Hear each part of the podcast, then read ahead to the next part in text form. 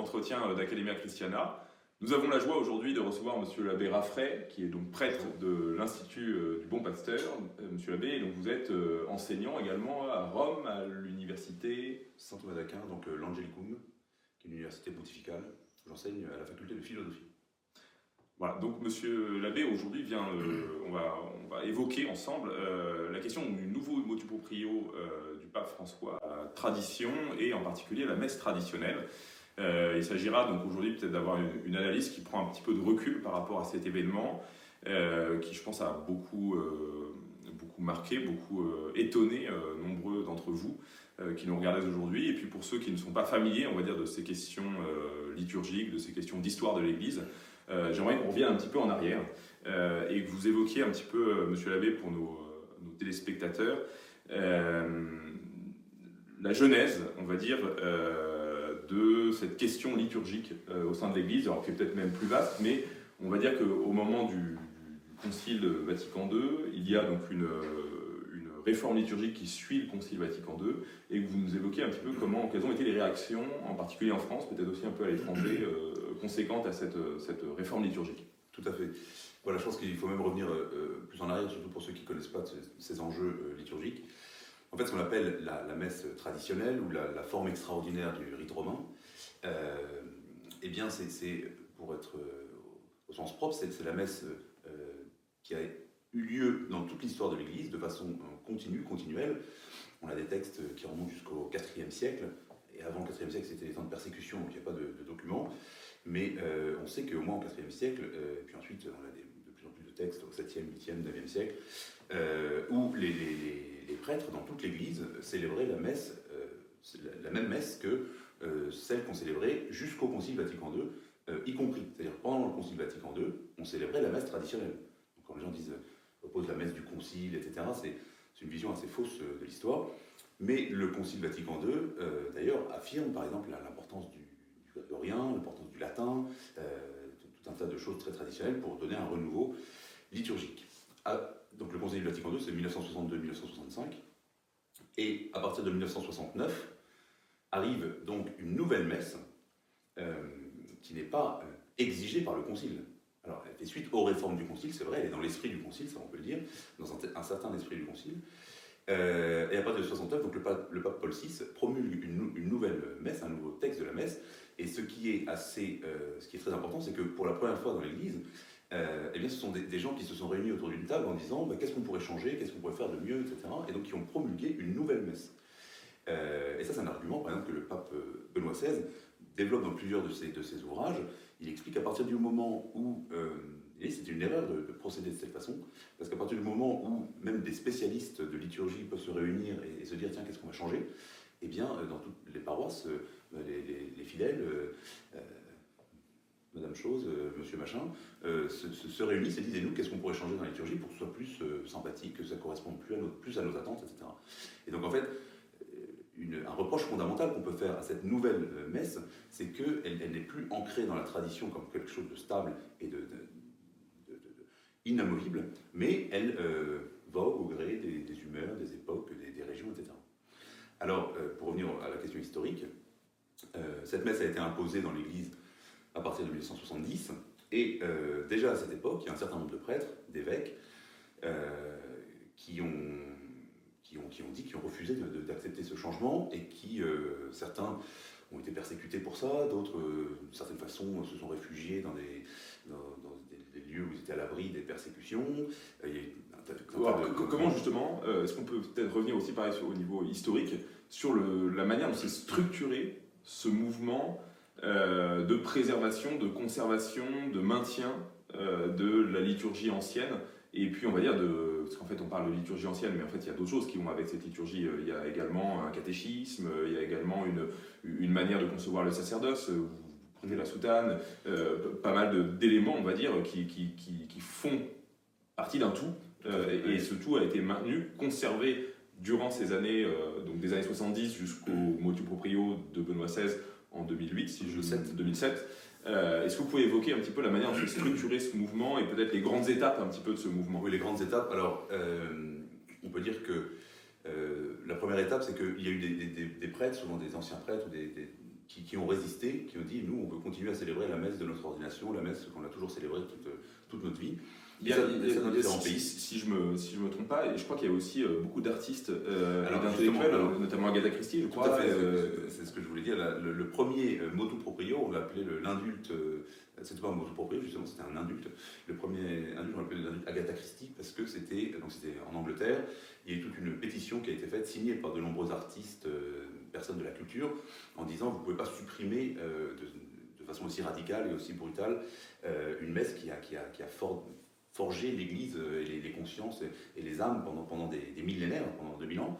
Euh, et, donc c'est euh, un peu la chanson de, Georges Brassens, sans le latin, la messe nous emmerde. Voilà, c'est une façon de, dire. On voit qu'il y, a eu effectivement des, réactions qui dépassaient le, la, sphère stricte, on va dire, des catholiques conservateurs ou d'une petite bourgeoisie, etc.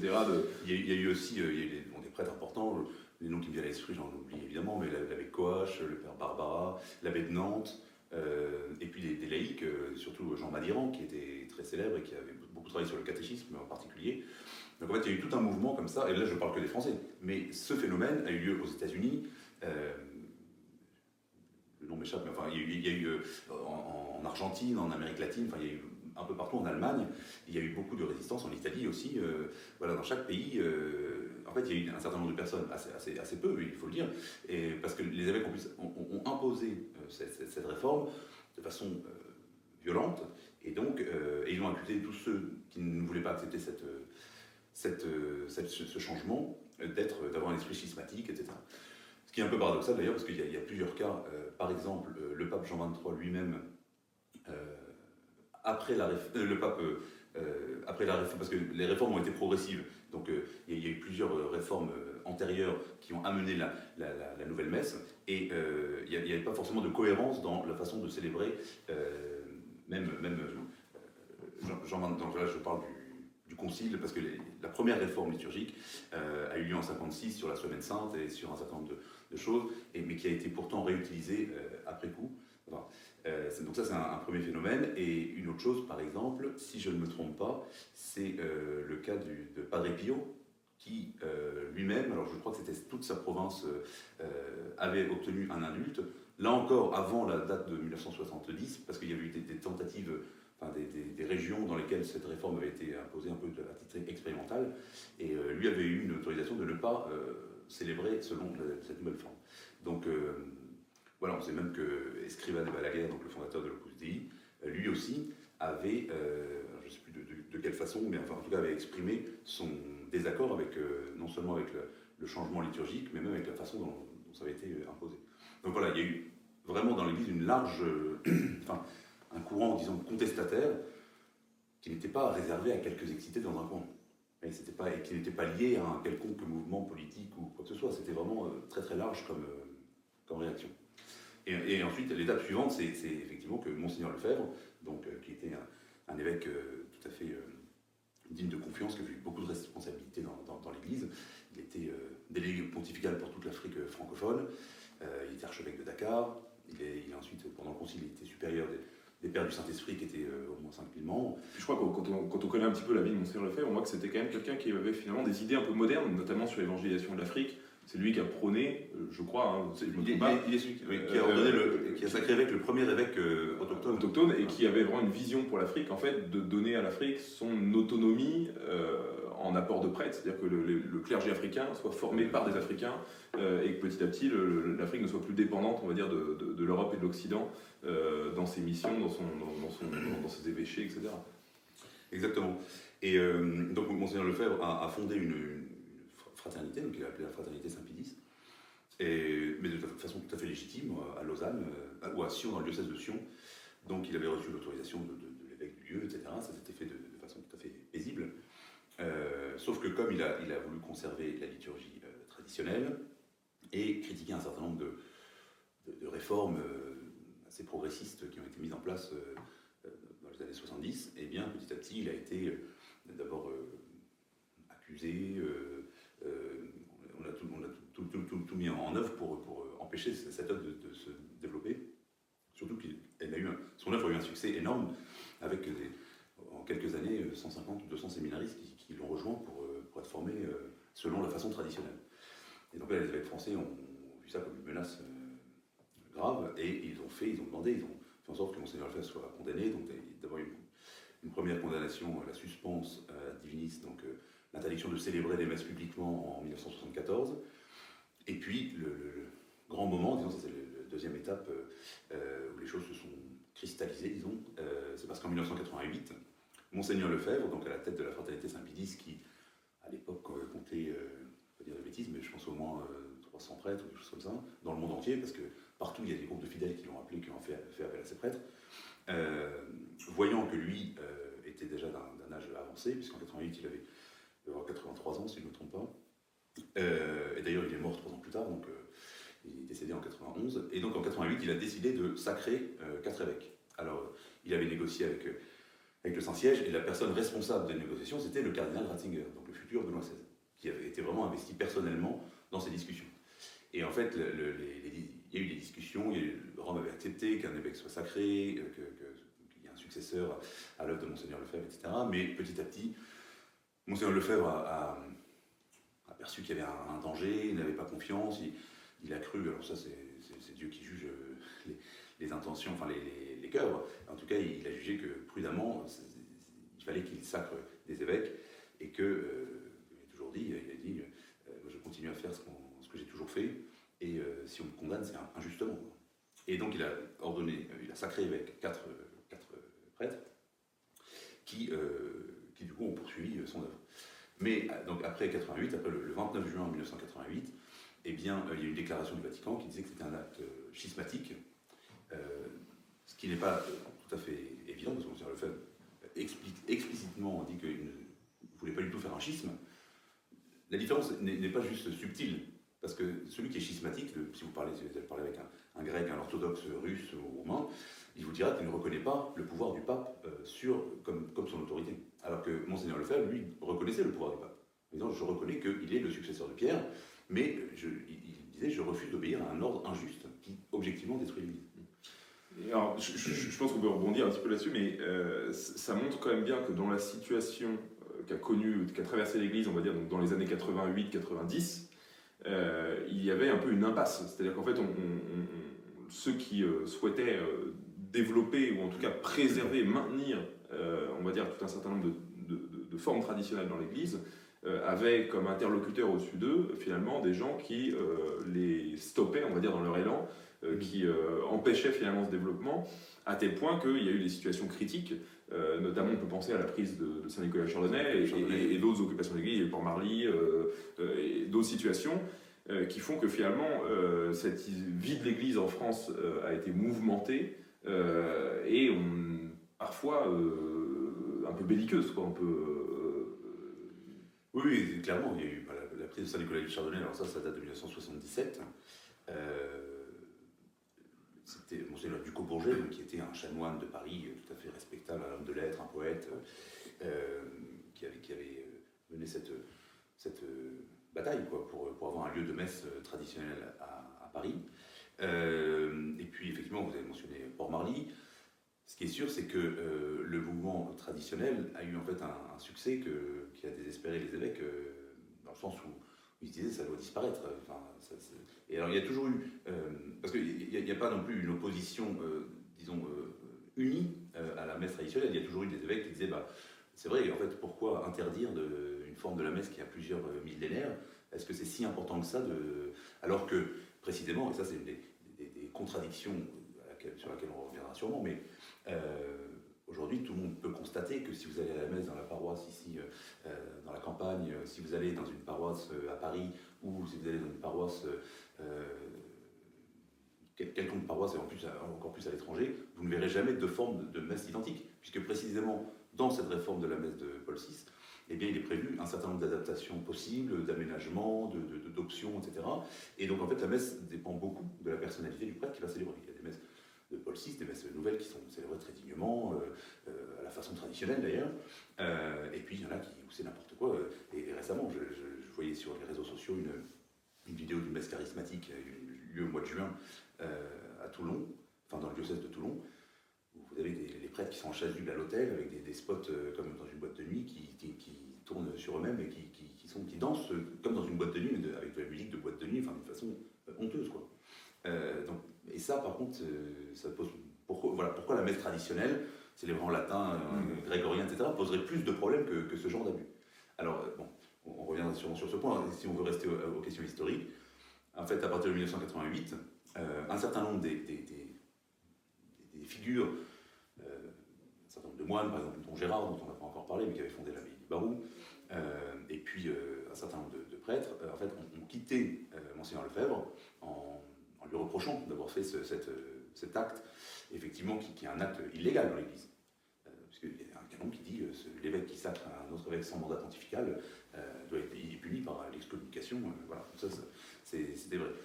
Mais l'argument de M. Lefebvre, c'était bah oui, la ligne blanche, on n'a pas le droit de la traverser quand on est sur la route, mais s'il y a une dame avec une poussette qui traverse, parfois il est nécessaire pour le, salut, pour quelque chose de plus grand, de meilleur, et là, ce qui est en question. Je, crois d'ailleurs, dans, le droit canon, euh, il y a toujours cette exception que finalement, pour le salut des âmes, euh, certaines règles peuvent être. Euh, oui, c'est la, conclusion du droit canon. La, première loi dans l'Église, c'est le salut des âmes. Donc c'est ça qui doit être l'objectif même des juristes dans l'Église. Pas, le, droit sert à un bien supérieur, c'est pas, pas un droit arbitraire absolu qui, qui, va créer le bien. Au contraire, c'est le bien qui doit s'adapter en vue, en vue du bien. bon, donc c'était une une loi d'exception. On peut. Moi, je pense que Monseigneur Lefebvre a été un prophète, qu'il avait vu 50 ans à l'avance euh, l'état dans lequel serait l'Église aujourd'hui, et qui en fait, il a fait vraiment une œuvre de sauvegarde de, l'Église. C'est mon opinion personnelle. Je comprends que quelqu'un dise non, euh, il a été allé trop loin, il, aurait dû faire autrement, il aurait pu faire autrement, il aurait d'autres solutions. Je comprends très bien qu'on ne soit pas d'accord avec, euh, mm. avec cela. Mais je pense que c'est une question prudentielle. En, tout cas, une chose est sûre, quand même, c'est que c'est difficile de nier qu'il y a eu une crise dans l'Église. Euh, il y a eu quand même un bouleversement radical de, chute des vocations, d'énormes énormément de prêtres qui ont, qui ont quitté leur sacerdoce euh, pour rejoindre la vie civile à cette époque-là, euh, et, qu'on soit d'une certaine manière, on va dire, proche de Monseigneur Lefebvre ou pas, c'est un fait objectif. Et, on va dire qu'il y, a dans l'Église des courants conservateurs qui ne sont pas traditionnalistes, qui ne sont pas attachés à la messe traditionnelle, et qui ont quand même bien reconnu cette nécessité de, de, de, conserver quand même un certain nombre de choses dans la tradition, euh, notamment le catéchisme, dans, dans, dans, la, manière de, se rapporter au sacré, etc., prendrait des réserves à l'égard de Monseigneur Lefebvre. Leur attitude est quand même en quelque sorte un peu un hommage, euh, quoi qu'il arrive, à, à, l'attitude de Monseigneur Lefebvre. Je pense que vous avez tout à fait raison, c'est que euh, le problème, finalement, ce n'est pas les traditionnalistes. Le problème, c'est ce à quoi répond la, tradition, enfin le à quoi veulent répondre les traditionnalistes dans l'Église. Parce que le problème, et c'est de, ça dont on aurait dû, peut-être, c'est par là qu'il faut commencer, le problème c'est qu'il n'y a plus de vocation. Euh, il faut que les, catholiques aujourd'hui réalisent qu'il y a entre 14 000 et 15 000 prêtres en France, dont la moyenne d'âge est de 74 ans, quelque chose comme ça. C'est-à-dire que dans, entre 5 et 10 ans, il n'y aura plus que 5 000 prêtres en France. C'est-à-dire que le nombre de prêtres qui est déjà assez menu, euh, va, être, réduit à presque rien. Et donc le, système de paroisse en France où on fait des regroupements paroissiaux puis on arrive finalement à avoir des messes, en fait c'est terminé. Parce que ça fait, ça fait 40 ans qu'il n'y a plus de vocation et on se réjouit qu'il y ait eu, euh, je crois en France cette année, 120, 120 ordinations. Il y a plus de 800 prêtres qui meurent chaque année. Donc en fait, euh, c'est, il faut se réjouir des bonnes choses et des, choses qui, qui fonctionnent, c'est vrai, mais, mais la situation est dramatique. Il y a des, des diocèses dans lesquels ça fait 10 ans 20 ans même parfois, qu'il n'y a pas eu une seule ordination. Ça, c'est des choses qui sont morts. C'est, le christianisme est fini dans ces territoires entiers. Donc, et c'est ça le problème. Problème, c'est que, et si vous allez dans une paroisse, vous trouvez un lieu où il y a encore une messe, un prêtre vaillant qui continue à, faire son ministère euh, avec courage et, foi et ferveur, euh, bah, malheureusement, vous avez souvent euh, une population très vieillissante, avec des idées qui ne sont pas du tout séduisantes, parce qu'aujourd'hui, dans beaucoup de paroisses, alors encore, une fois, il y a tous les styles possibles, mais dans beaucoup de paroisses, euh, on préfère vous parler des, migrants et du, problème de l'écologie plutôt que de vous parler de, Dieu, du ciel, de l'enfer, de, enfin, de, ce pourquoi on, va à la messe euh, normalement. Donc, euh, ensuite, alors, dans beaucoup de, lieux, les évêques ont trouvé comme solution, comme pansement sur la plaie, de faire appel, à des prêtres étrangers. Beaucoup d'Africains, ça c'est un, fait. Ensuite, vous avez des, Polonais aussi, parce qu'en Pologne, il y a encore pas mal de clergé, des, des Asiatiques, etc., ou des Sud-Américains. La, vérité, c'est que qui permet de, résoudre un certain nombre de, situations euh, d'urgence, mais ce n'est pas tout ça qui va être un, renouveau de la foi en France. C'est-à-dire que euh, les fidèles, et surtout les jeunes, ceux, qui se posent la question du baptême, de, la pratique religieuse, ne s'identifie pas du tout identitairement, culturellement, à un prêtre qui vient d'une culture complètement opposée, et, même qui, encore une fois, qui peut faire un travail formidable et, être vraiment utile, et être missionnaire à, sa façon. Euh, en tout cas, c'est toujours une solution provisoire, c'est pas du tout quelque chose de, durable. Donc euh, il y a la crise des, vocations, il y a la crise de la pratique religieuse, il y a la crise, je dirais aussi aux, évêques, euh, il y a quand même une crise de l'autorité épiscopale qui est, dramatique. imaginez avant le Concile Vatican II, dans les années 60, un évêque en France, c'était quelqu'un dont la parole était écoutée, respectée par les politiques, par les médias, par, par, toute, la, par, toute la population. C'est-à-dire qu'on on, écoutait ce que disait un évêque. Aujourd'hui, qui écoute les déclarations de la conférence des évêques de France à part les catholiques et les, et les, encore, à part les, prêtres catholiques qui essayent de, voir ce qui se passe. Euh, c'est très intéressant comme phénomène. Simone Veil euh, elle-même, en 75, donc qui a fait passer la loi sur l'avortement, avait dit si les évêques de France étaient opposés à l'avortement, la, loi ne serait jamais passée. Donc, c'est-à-dire que euh, l'Église a perdu sa, sa, présence sociale, et donc elle ne joue plus son rôle d'évangélisation. Et si on a cette préoccupation du salut des âmes, de l'évangélisation, alors il faut chercher ce qui, ce qui fonctionne et, ce qui, et abandonner ce qui ne fonctionne pas. oui, on peut parler d'erreurs stratégiques comme dans, toute cette histoire de, de, de concile de l'Église. D'erreurs stratégiques. Euh, moi, j'irais un peu plus loin. Euh. Oui, non, non, mais, on peut l'approcher, en tout cas, enfin, quand on la regarde de manière assez pragmatique sur ses fruits et ses résultats, on peut dire qu'en tout cas, on s'est planté de stratégie. Euh, après, il y a bien évidemment une analyse théologique, une analyse morale, etc., euh, plus, plus approfondie, mais je dirais à ce niveau-là déjà. Comme me disait un ami théologien très sérieux, il disait en fait, un évêque, les évêques aujourd'hui devraient faire l'examen de conscience du bilan de leur action dans chacun, dans leur diocèse.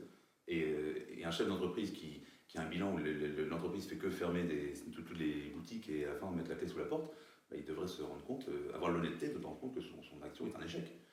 Euh, je ne dis pas que c'est facile ou que, mm. que, moi, ni, aucun traditionnaliste aurait des solutions miracles. Mm. Mais euh, si vous voulez, au moins, ce qui, est, ce qui est un fait, c'est que les communautés traditionnelles sont florissantes. Et que vous, vous en parler plus tard. du coup, justement, je, rebondis sur ce, ce, que vous venez de dire, les communautés traditionnelles sont florissantes. Donc en, 2007, euh, le pape Benoît XVI euh, décide euh, de donc, propose un nouveau motu proprio dans lequel la célébration de la liturgie traditionnelle devient légitime. J'emploie des, des, mots qui ne sont pas forcément très les, plus appropriés, canoniques, on va dire là-dedans, mais moi je, me souviens, dans, dans, mon parcours personnel, j'ai connu la messe traditionnelle avant ce motu proprio, et euh, j'avais le, sentiment que c'était euh, finalement un peu un combat d'aller à cette messe. C'était une conviction forte et on était regardé de l'extérieur comme étant des extrémistes, comme étant des intégristes. Euh, c'était nécessairement toujours relié au Front National, aux partisans de l'Algérie française, etc. Donc, il y avait, voilà, voilà, donc il y avait, il y avait quelque chose de... Et puis bon, voilà, souvent, c'était sociologiquement un peu poussiéreux. donc voilà, la, liturgie traditionnelle, il fallait, il fallait connaître, il fallait savoir où étaient les de messe. Alors bon, à Paris, il y avait Saint-Nicolas qui avait un peu pignon sur rue, mais sinon, en dehors de Paris, euh, c'était un peu des, dans des petites rues étroites, euh, dans, des, dans des garages, dans des choses comme ça.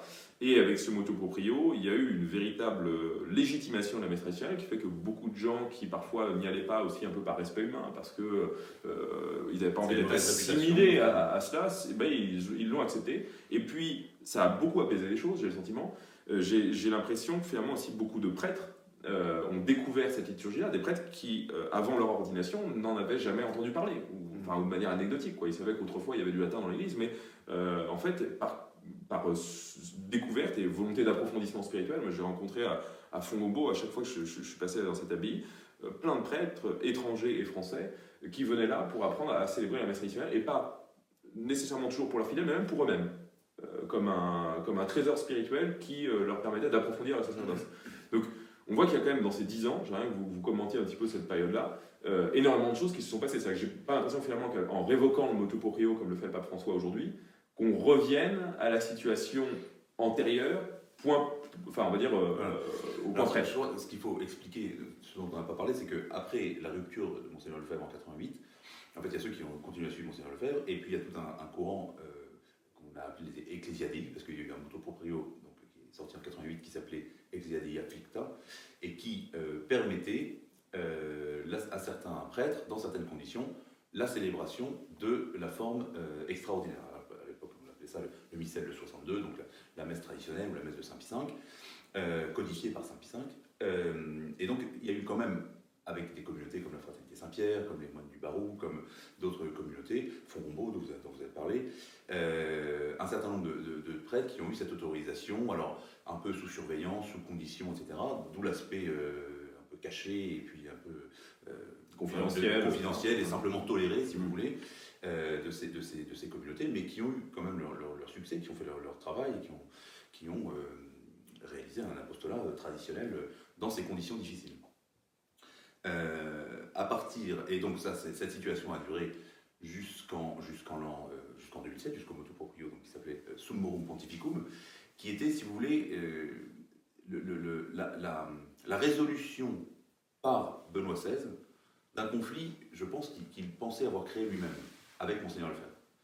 Et il y avait en 2007, en plus, cette, idée que tout le monde avait sa place dans l'Église, c'est ce, qui est écrit d'ailleurs dans le euh, et que la messe traditionnelle n'a jamais été interdite, euh, n'a jamais interdite, il n'y a jamais aucun texte de l'Église qui a dit que cette messe est interdite. Euh, c'est simplement par abus de pouvoir, de fait elle a été interdite, mais par abus de pouvoir finalement des, évêques et, même du, Saint-Siège qui a voulu, en imposant une, réforme, supprimer quelque chose que, le Saint-Siège ne peut pas supprimer. Alors, Benoît XVI voulait résoudre cette, situation, et sur deux points. le premier point, c'était euh, la question donc, de la fraternité Saint-Pédis. Donc il a levé les excommunications des quatre évêques euh, qui avaient été sacrés par M. Lefebvre. Euh, et il leur a concédé un certain nombre de facultés, etc., dans le cadre de discussions qui visaient à une réintégration totale de la fraternité Saint-Pédis dans, dans l'Église. Alors, là aussi, il faut faire attention au vocabulaire. C'est-à-dire que le, problème de la fraternité Saint-Pédis, contrairement à ce que disent les médias ou certains évêques, ce ne sont pas des gens qui sont hors de l'Église. Euh, ils sont tout à fait dans l'Église. La meilleure preuve, c'est qu'il n'y a pas de discussion euh, œcuménique avec la fraternité Saint-Pédis, euh, et ça a, toujours, été traité par le Saint-Siège comme un problème interne à l'Église. Donc tous ceux qui parlent de schisme, tous ceux qui disent oui, la fraternité Saint-Pédis, les fidèles traditionnalistes, etc., suivant Monseigneur Lefebvre, sont schismatiques, c'est un mensonge tout simplement. parce que le Saint-Siège ne l'a jamais considéré comme ça. Il y a eu plusieurs réponses de cardinaux qui ont toujours dit c'est un problème interne à l'Église. évidemment, il y a un problème de communion, Euh, en tout cas, il y a un problème d'accord et de reconnaissance euh, canonique, un problème, des problèmes à régler, ça c'est sûr. Donc, euh, c'était le premier, point. on y reviendra peut-être plus tard, mais en fait, entre 2007 et aujourd'hui, cette situation n'a pas du tout abouti. C'est-à-dire qu'avec l'arrivée du pape François, les négociations ou les, discussions avec la fraternité Saint-Pédis ont été complètement abandonnées. Aujourd'hui, il n'y a plus de projet de, réconciliation, de, solution canonique à cette, à division. Il y a quand même une division, ça c'est un fait une vision interne. Euh, deuxième point, c'est, et ça c'était euh, quelque chose d'assez impressionnant de la part de, de, Benoît XVI, qui était vraiment, en plus lui était un théologien, qui avait vraiment le, souci de, l'unité de, l'Église, d'une unité euh, théologique.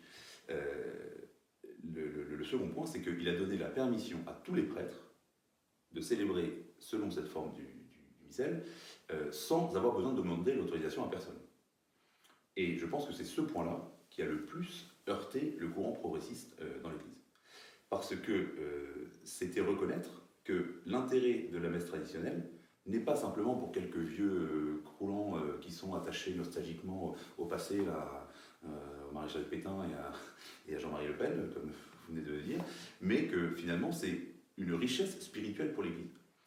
Et il, le dit clairement dans le Motu Proprio Summorum Pontificum, c'est un trésor liturgique dans lequel euh, tout le monde doit venir puiser, même ceux qui ne le célèbrent pas. C'est ce qu'il appelait l'harmonisation, l'influence réciproque des deux, des deux rites. Et son idée, c'était en partie de freiner les abus liturgiques et les dérives liturgiques qui sont évidentes aujourd'hui dans l'Église, de la part des progressistes, de les freiner par ce, retour euh, à, la tradition.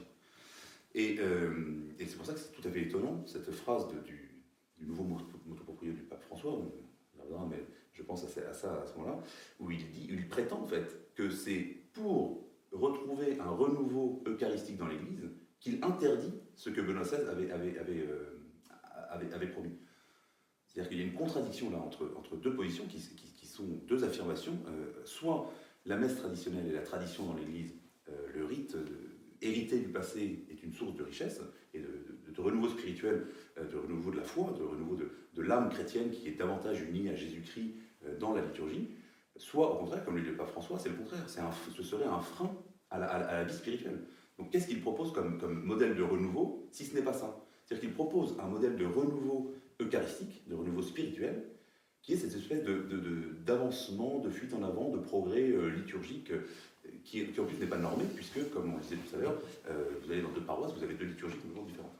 Donc je pense que spirituellement, c'est ça qui est, très, troublant de ce nouveau texte, mais on y, reviendra tout à l'heure peut-être.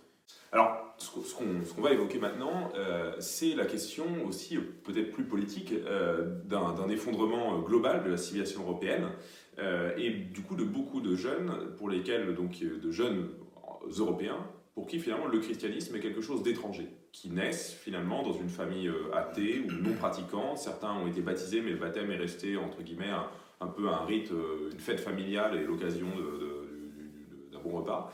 Euh, et ces jeunes, parfois, euh, par, euh, par quête un petit peu de leur identité, par quête de leur, leurs origines, par quête de leur histoire, en viennent à croiser la liturgie traditionnelle dans leur parcours. Et souvent, cette redécouverte de la liturgie traditionnelle chez les jeunes Européens qui se posent des questions sur leur histoire, sur leur identité, et l'occasion d'une conversion, et d'une conversion qui est souvent, alors qui est parfois accusée de dire c'est une conversion identitaire, c'est une conversion, euh, on, se souvient un peu, voilà, euh, saucisson, pinard, messe, euh, et puis ça va pas plus loin.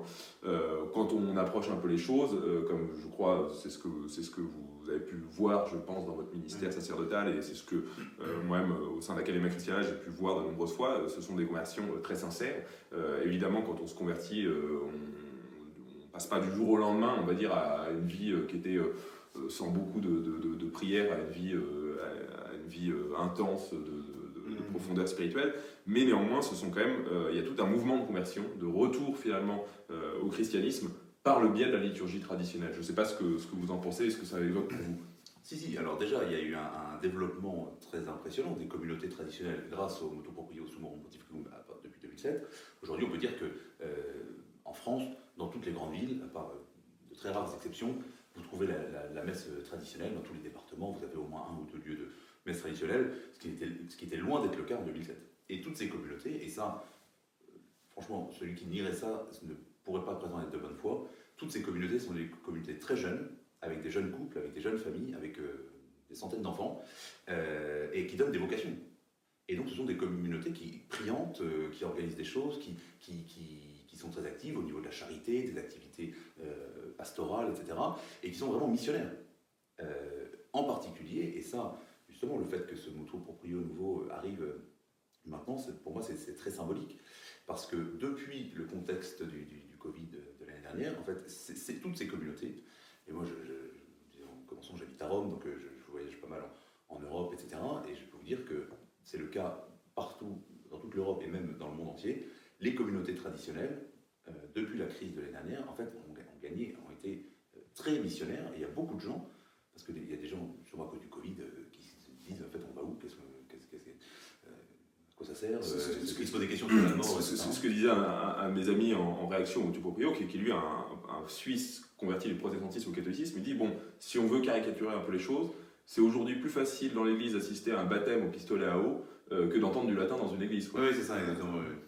Et, mais bon, enfin, tout ça pour dire que finalement, les gens qui cherchent des choses un peu sérieuses, en fait, se sont, se sont tournés en, masse vers, les, vers les, les, communautés traditionnelles.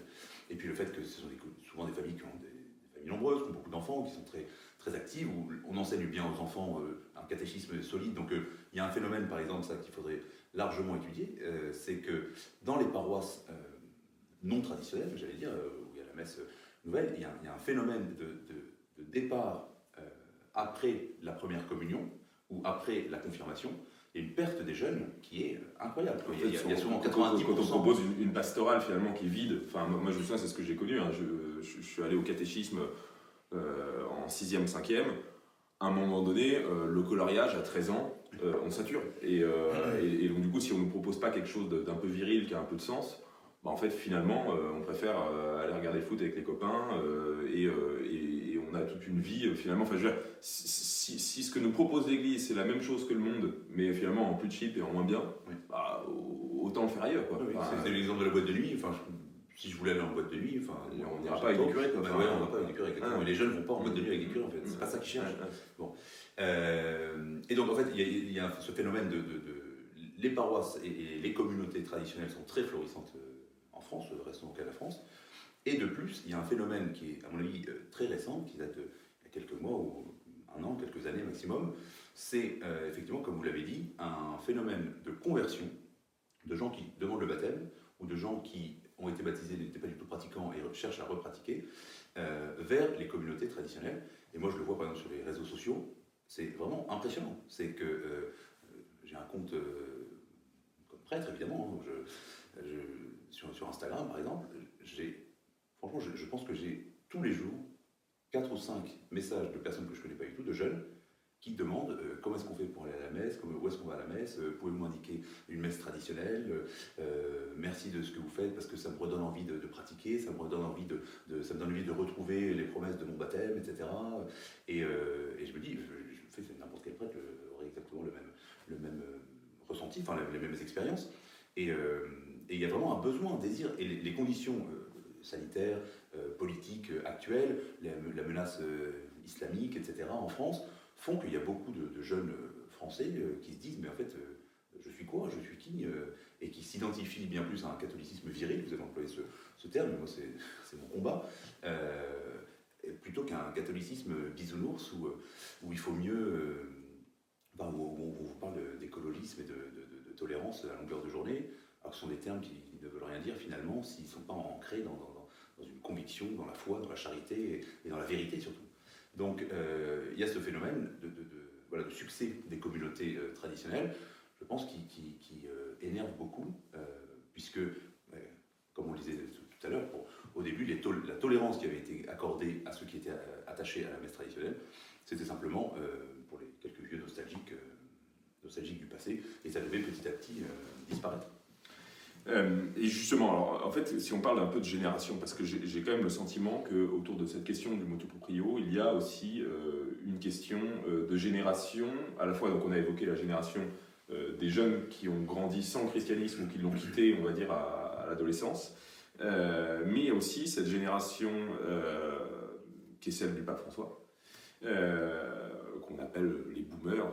Désolé, enfin, c'est pas, pas du tout un, manque de, respect, c'est plus une, blague, mais parce que ce sont la génération du, baby boom, tout simplement, qui sont des, gens qui ont, en fait, n'ont pas tout simplement le même vécu à l'égard des, problèmes de société. On n'a pas, grandi dans les mêmes réalités.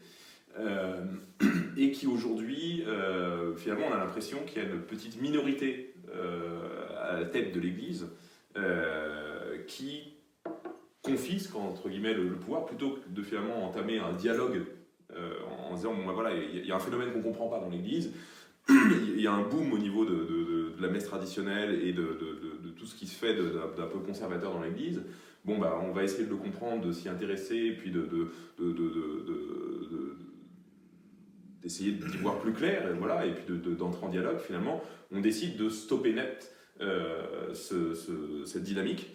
Euh, on a l'impression finalement que dans, l'Église, il y a voilà, une, petite minorité euh, qui détient ce pouvoir hiérarchique et qui décide de réagir de manière un peu autoritaire.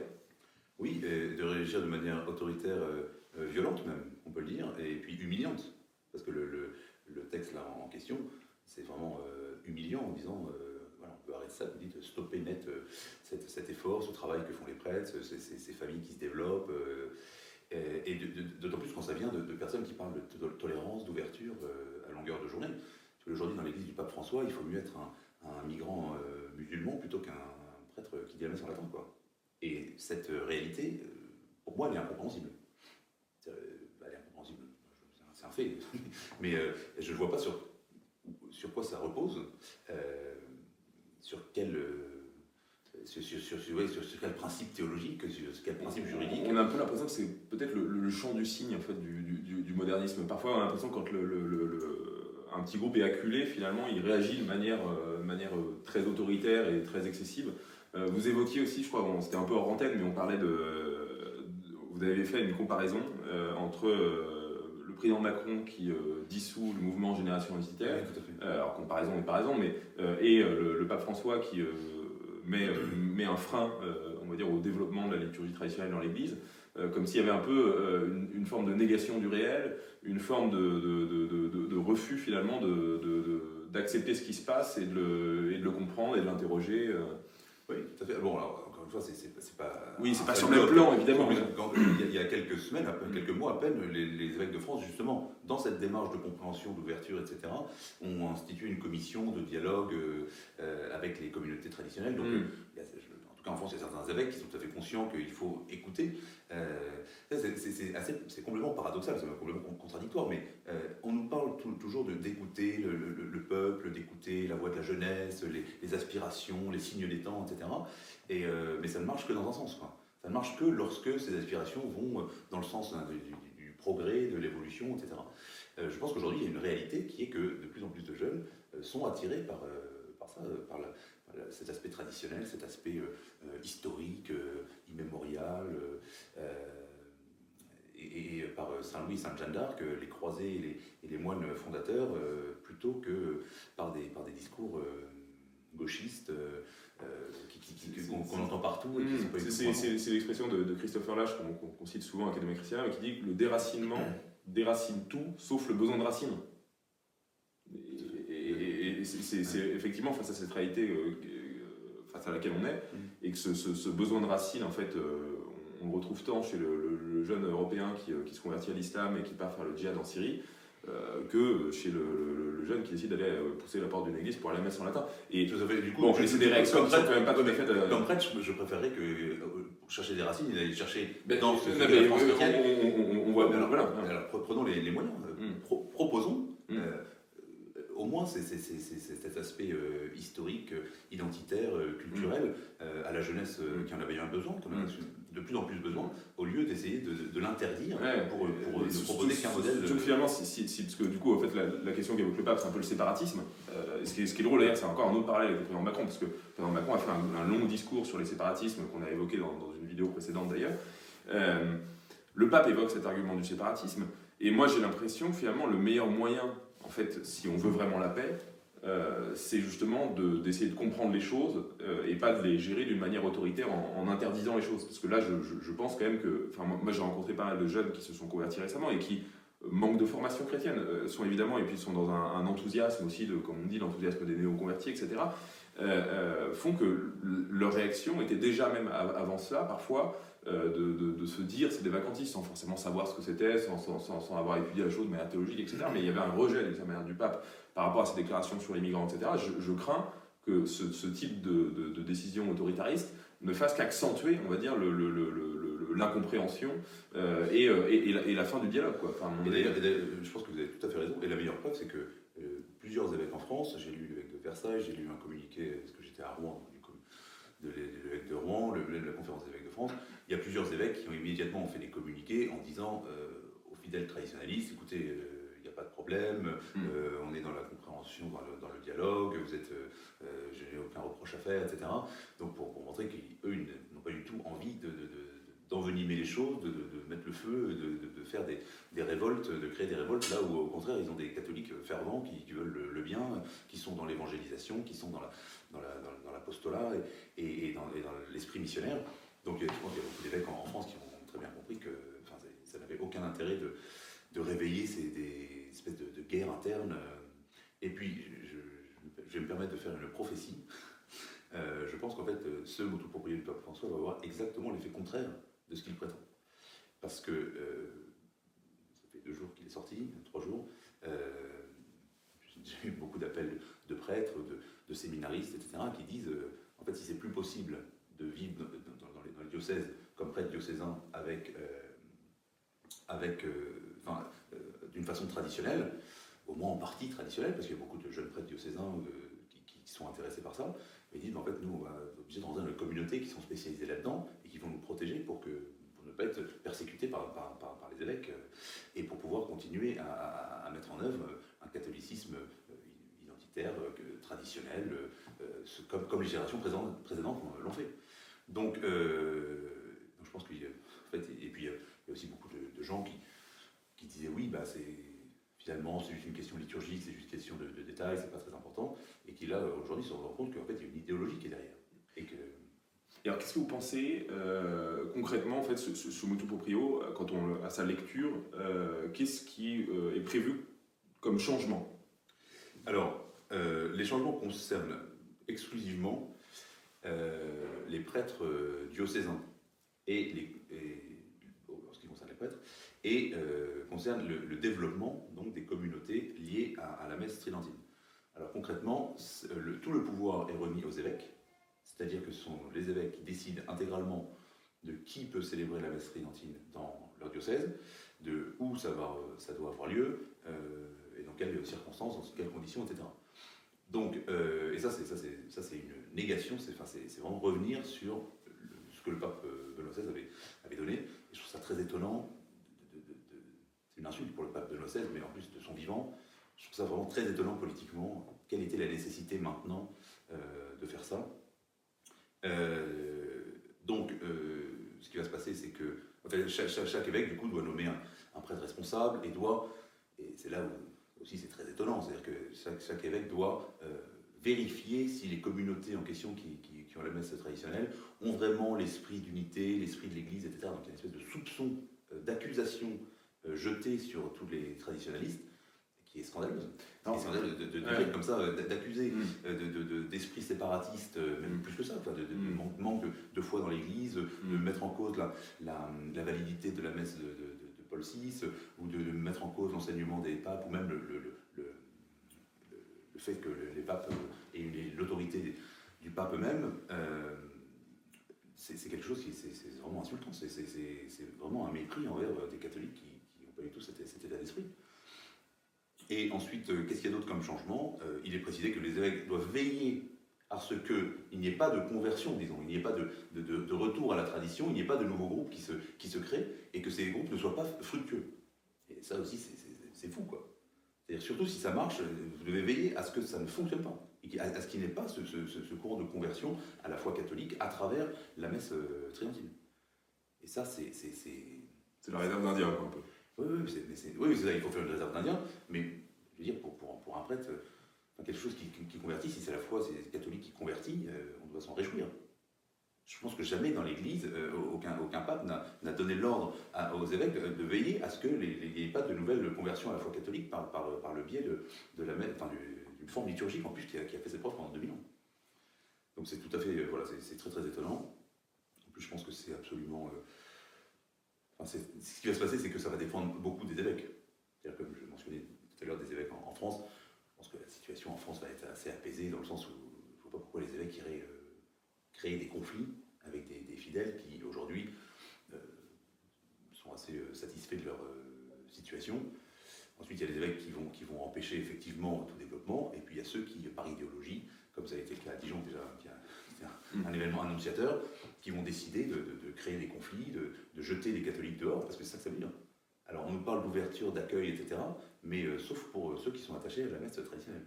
Et ça, cette, violence, euh, cet acharnement même de certains évêques contre les traditionnalistes, pour moi, il, est révélateur de, quelque chose de. Et j'espère que pour d'autres, et, enfin, que beaucoup, même ceux qui ne connaissent pas la messe traditionnelle, même ceux qui ne sont pas favorables à ça, bah, il faut ouvrir les yeux. C'est-à-dire que pour quelle raison avoir une telle violence quand, par ailleurs, euh, les évêques, euh, des évêques allemands et des évêques euh, et des, centaines de prêtres allemands marient des couples homosexuels, quand par ailleurs, on, peut discuter librement et remettre en cause le, célibat des prêtres, ou proposer, comme fait l'Église allemande, qui est en état quasi schismatique, l'ordination des femmes, etc. Et eux, par contre, on les, les, les punit jamais. Donc, voilà, c'est un, choix qui est purement politique, qui, à mon avis, est encore une fois assez mal vu, et qui va retomber sur les évêques, parce qu'il euh, il y avait toute une vivacité, tout un dynamisme.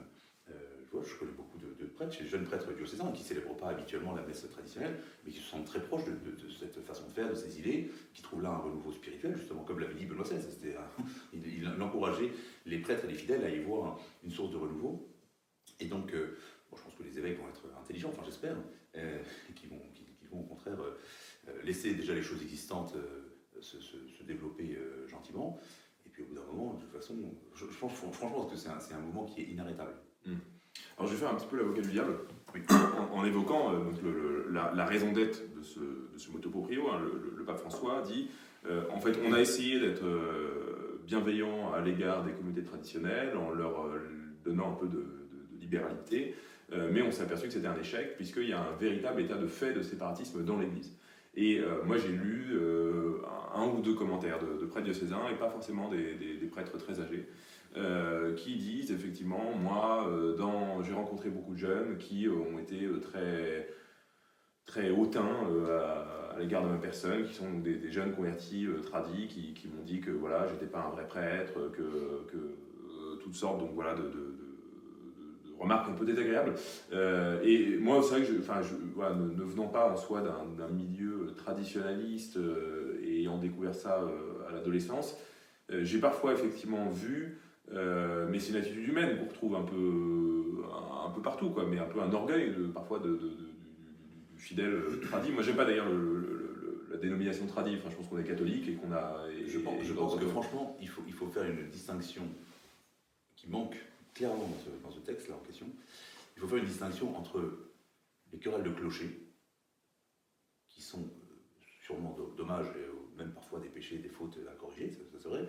Les querelles de clocher entre celui qui dit moi je vais à telle messe, moi je fais ceci, et toi t'es ceci, toi c'est cela, c'est mieux, etc. Et euh, qui peuvent parfois être violentes et insupportables, hein, ça je suis d'accord. Mais euh, il faut faire une distinction entre ces attitudes humaines à corriger et puis le, fond et la, position des prêtres doctrinale, théologique, etc. Euh, je ne dis pas qu'il peut y avoir des, gens un peu excités, euh, euh, des jeunes qui manquent de, charité et qui, et qui prétendent avoir toute la vérité, mais, alors, enfin, c'est humain, quoi. C'est pas parce que. Et, encore une fois, c'est le principe de l'idéologie. On prend un exemple ou quelques exemples pour accuser tout, le groupe de ce défaut. c'est finalement très, très moralisateur, en fait, encore, euh, encore une fois, Étonnamment, étonnamment, parce que. Mm. Mm. Et euh, non, moi, ce que j'ai constaté, au contraire, c'est que, c'est que dans de très nombreux cas, euh, les, les, les, prêtres, et les, surtout les prêtres, mais même les fidèles, sont très heureux quand ils sont accueillis dans une paroisse, sont prêts à aller aider. Je célébrais un mariage samedi en Normandie, et il y avait un groupe de, de jeunes traditionnalistes quoi, qui, euh, euh, qui étaient allés dans, dans, la, dans, paroisse en question pour aider le curé. Donc le curé était très content de les retrouver parce que c'était l'un des jeunes qui, qui, se mariait. Donc le curé était très content de les, retrouver parce qu'ils avaient fait un camp d'hiver, ils avaient travaillé pour lui euh, dans, la paroisse et dans, l'église, ils avaient aidé à une rénovation. donc si vous voulez, euh, c'était des endroits où ça se passe très très bien. Donc ça ne sert à rien d'aller accuser parce que dans, tel ou tel cas, il y a eu quelqu'un qui a eu une parole malheureuse. Maintenant, le la question du, séparatisme, euh, je, pense que, en fait, euh, oui, aujourd'hui c'est un fait, c'est-à-dire qu'il y a plusieurs courants dans l'Église. Euh, il y a plusieurs courants dans l'Église, et puis, oui, c'est-à-dire que moi je le dis franchement, c'est-à-dire que je ne suis pas d'accord avec les évêques progressistes ou avec les prêtres progressistes qui sont favorables au mariage homosexuel ou qui, ou qui qui ne parle jamais de Jésus-Christ, mais qui parle des, migrants, ou, je ne suis pas d'accord avec cette, espèce de préoccupation euh, sanitaire que, certains prêtres ont, certains prêtres qui ont fermé leurs églises avant même que le gouvernement prenne un quelconque décret, parce que comme s'il était plus important, comme si le salut du corps était plus important que le salut de l'âme. Je ne suis pas d'accord avec ces prêtres qui ont, empêché les gens de prier, d'assister à la messe, sous prétexte que, ce serait, dangereux de, se réunir pour prier. Euh, non, je ne suis pas d'accord avec cette vision. Euh, je ne pense pas que ce soit la vision traditionnelle. Et de fait, il y a aujourd'hui une opposition entre une vision traditionnelle de l'Église, qui s'appuie sur l'expérience euh, du passé, sur, le, sur, le, sur la réussite de l'Église dans le passé, le succès évangélique, apostolique de l'Église, et puis une, vision progressiste, comme je disais tout à l'heure, qui nous propose comme idéal quelque chose, on ne sait pas ce que c'est, puisque c'est quelque chose qui va toujours plus loin, qui, appartient au futur, cette espèce de mythe du progrès, dans lequel on avancerait vers quelque chose de meilleur.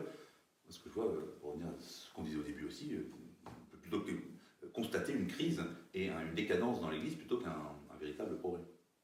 Et, euh, ouais, et puis on, s'aperçoit quand même que finalement, le, cette liturgie traditionnelle, et en fait, au-delà même de la liturgie traditionnelle, le retour au sacré qu'on peut constater chez la communauté Saint-Martin, etc., il répond à un besoin profond, fondamentalement de l'homme, puisqu'on voit que dans les gestes liturgiques, tous les symboles, toute la musique, en fait, toute cette religion finalement très incarnée et très sensible finalement dans, notre pratique, qui euh, fait finalement que le, christianisme est une religion autant à la portée en fait de la plus humble des paysannes comme du plus grand des intellectuels, euh, à travers justement toute cette euh, médiation des gestes, que ce soit le, chapelet, la procession, l'érogation, le pardon breton, etc., permettent d'amener n'importe quel homme finalement à, la transcendance et à, une, relation avec le divin.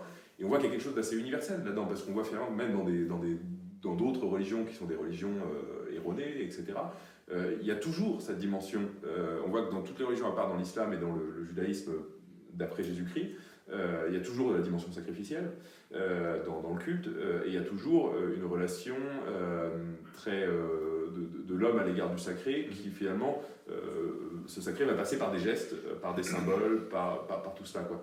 Et donc on a un peu le sentiment que cette, cette en tout cas ce refus du sacré dans la liturgie, euh, que, moi personnellement j'étends de manière plus large en fait qu'au contexte simplement de la liturgie traditionnelle, mais un contexte plus vaste dans l'Église de, de, rejet du sacré, d'intellectualisation de la religion, va à l'encontre d'une dimension profondément anthropologique enracinée dans tout homme. Je, suis tout à fait d'accord, je pense que c'est exactement ça le fond du problème. Il y a une très belle conférence de, du cardinal Ratzinger à l'époque qui date, je crois, de, de l'an 2000 ou 99, où il avait, il avait participé à un colloque sur la liturgie euh, tridentine à l'abbaye de Fongongo, où il, où il explique euh, l'intérêt comme moyen d'évangélisation de la liturgie traditionnelle, en disant que la liturgie traditionnelle, par rapport à la, forme euh, rénovée de la nouvelle messe, encore une fois, lui, c'était pas une critique de la nouvelle messe, c'était un, mm. constat théologique, liturgique, il disait, en tout cas, l'intérêt de la forme traditionnelle, c'est qu'elle met en évidence, d'une part, l'aspect sacrificiel, alors qu'on peut dire dans la messe nouvelle, c'est l'aspect de repas de la messe qui va être euh, principal, et même on va parfois aller jusqu'à refuser ou nier l'aspect sacrificiel. Et puis l'aspect du sacré, avec les objets sacrés, les lieux sacrés, les, personnes consacrées qui s'habillent différemment, etc., euh, avec des gestes sacrés, des attitudes, etc. Et donc il dit, le monde aujourd'hui a besoin de ces deux choses-là, a besoin du sens du sacrifice, a besoin du sens du sacré. Et il faut que, c'est une très belle conférence parce qu'il dit voilà pourquoi cette forme de liturgie est très importante, parce que c'est elle qui permettra de retrouver ça. Et vous voyez, euh, le sens du sacrifice, si on prend un exemple, euh, aujourd'hui l'homme moderne parle d'individualisme et, nous sommes devenus incapables de nous sacrifier. Le, le, mariage, ça consiste à se sacrifier pour quelque chose de plus grand. Le, sacrifice d'un homme pour sa patrie, pour, sauver son, pour défendre son pays, défendre son peuple, défendre les plus faibles. Euh, c'est quelque chose qu'on ne sait plus faire, qu'on remet en cause, qu'on n'est plus capable. Le fait de, se, sacrifier pour une cause plus grande, pour quelque chose qui a plus de valeur, en fait, on a perdu ce sens du sacrifice. Et je crois que en, regardant Jésus-Christ se sacrifier pour nous sur la croix, on, l'apprend ce sens du, sacrifice. Et donc, euh, c'est en ce sens-là que c'est effectivement fortement anthropologique. Puis l'aspect du, sacré, évidemment, je pense que c'est évident que le monde d'aujourd'hui manque de transcendance, manque du sens de Dieu, euh, du, sens de, la vérité, de l'absolu, de l'éternité. Euh, et, malheureusement que dans beaucoup de liturgies réformées, cette dimension a vraiment disparu. Euh, et dans ce sens-là, est-ce que c'est pas, c'est pas une question, c'est une affirmation, c'est un bien évidemment de, redonner ça aux, fidèles, parce que c'est ça que, le Christ est venu enseigner euh, aux hommes. Alors, par rapport à ça, un peu en conclusion, qu'espérer et que faire? Bah, Je pense qu'il faut avoir la foi, l'espérance et la charité. c'est bateau, mais euh, il faut avoir la foi. C'est-à-dire que euh, c'est cruel d'être persécuté, si vous voulez, par euh, son propre père, d'être victime d'injustice par ceux qui devraient, par ceux qui parlent continuellement de tolérance et qui, devraient chercher le, bien. Mais moi, je crois à la force du bien, à la force de la vérité. Je crois à la puissance de, Dieu, de l'Église. Et puis, il y, a eu dans l'histoire de l'Église des mauvais prélats qui ont pris décisions, et puis ensuite il y a eu des bons.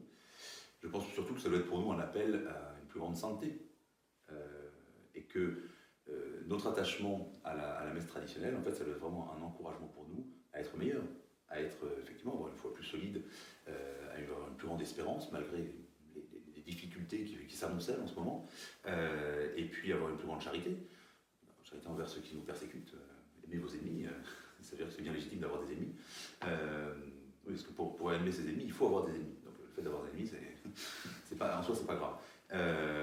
et même c'est bien parce que du coup, on peut exprimer la charité, c'est-à-dire leur vouloir, du bien, ce qui peut vouloir dire leur conversion, leur, le fait qu'ils regrettent leurs erreurs ou qu'ils corrigent leurs, erreurs.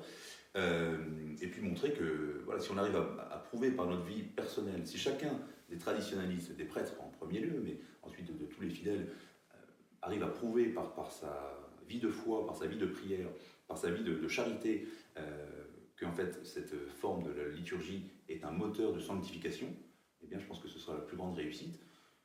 S'il faut aller dire la messe dans les granges, on ira dire la messe dans les granges, c'est pas très grave. Euh, mais si, si, si, on devient meilleur, si on devient plus saint, et si on aime davantage euh, l'Église, et si on a davantage ce sentiment de, justement de l'unité, un point qu'on n'a pas abordé, qui me semble peut-être une, bonne conclusion, c'est la question de l'unité euh, l'unité, elle est d'abord l'unité de, foi. L'unité autour de Jésus-Christ, de l'enseignement de, Jésus-Christ, transmis par l'Église évidemment. Euh, et cette unité, elle, se fait justement dans la, formation, dans la formation doctrinale, et elle ne peut pas se faire par, euh, par un simple, par des simples décisions juridiques. Ou, se fait pas par le haut finalement. Elle, se fait par le désir de chaque chrétien effectivement mm. de, suivre le, pape, de respecter le pape